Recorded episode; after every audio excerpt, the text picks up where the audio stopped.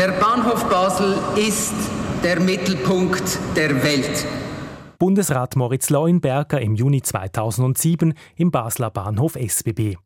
Anlässlich des 100-Jahr-Jubiläums des Basler Bahnhofgebäudes hob der damalige Verkehrsminister die Bedeutung des Basler Bahnhofes hervor. Auch für seine eigene Karriere, die mit dem Zeichnen des Basler Bahnhofgebäudes in der Schulzeit eine entscheidende Wende nahm. Damals eigentlich wollte ich Grafiker oder Maler werden, aber der Zeichnungslehrer Pierre Kocher hat mir ungeschminkt nach diesem Bahnhof Basel Gemälde ins Gesicht gesagt, such dir einen anderen Beruf aus. Und so wurde ich dann eben Bundesrat.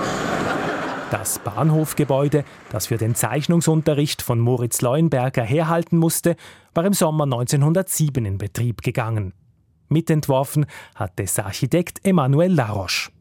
Emmanuel Laroche kommt am 16. Januar 1863 in der Baselbieter Gemeinde Ziefen zur Welt. Als er acht Jahre alt ist, zieht die Familie nach Basel. Der Vater übernimmt eine Arbeitsstelle als Museumskurator und forscht zum Basler Münster.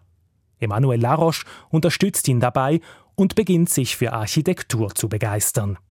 Seine Ausbildung zum Bildhauer und Architekten macht Laroche dann in Deutschland, Frankreich und Italien. 1890 begleitet er den Basler Bankier Alfred Sarasin Iselin auf dessen Orientreise. Nach der Rückkehr entwirft er unter anderem das Gebäude der Universitätsbibliothek und mehrere Geschäftshäuser an der Freien Straße, einer Einkaufsstraße in Basel.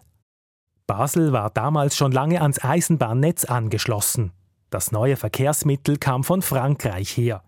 1845 erhielt Basel als erste Schweizer Stadt einen Bahnhof. 1840 ist der Gar von Saint-Louis eingeweiht worden.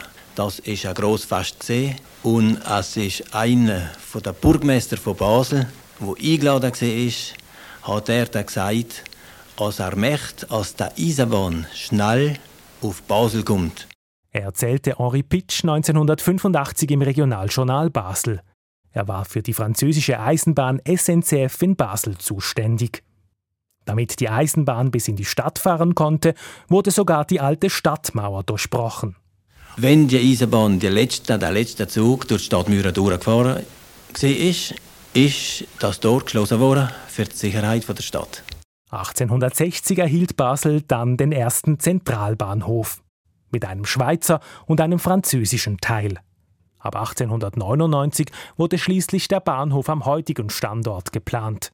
Die Stadt Basel und die neu gegründeten Schweizer Bundesbahnen SBB hatten einen Wettbewerb ausgerufen.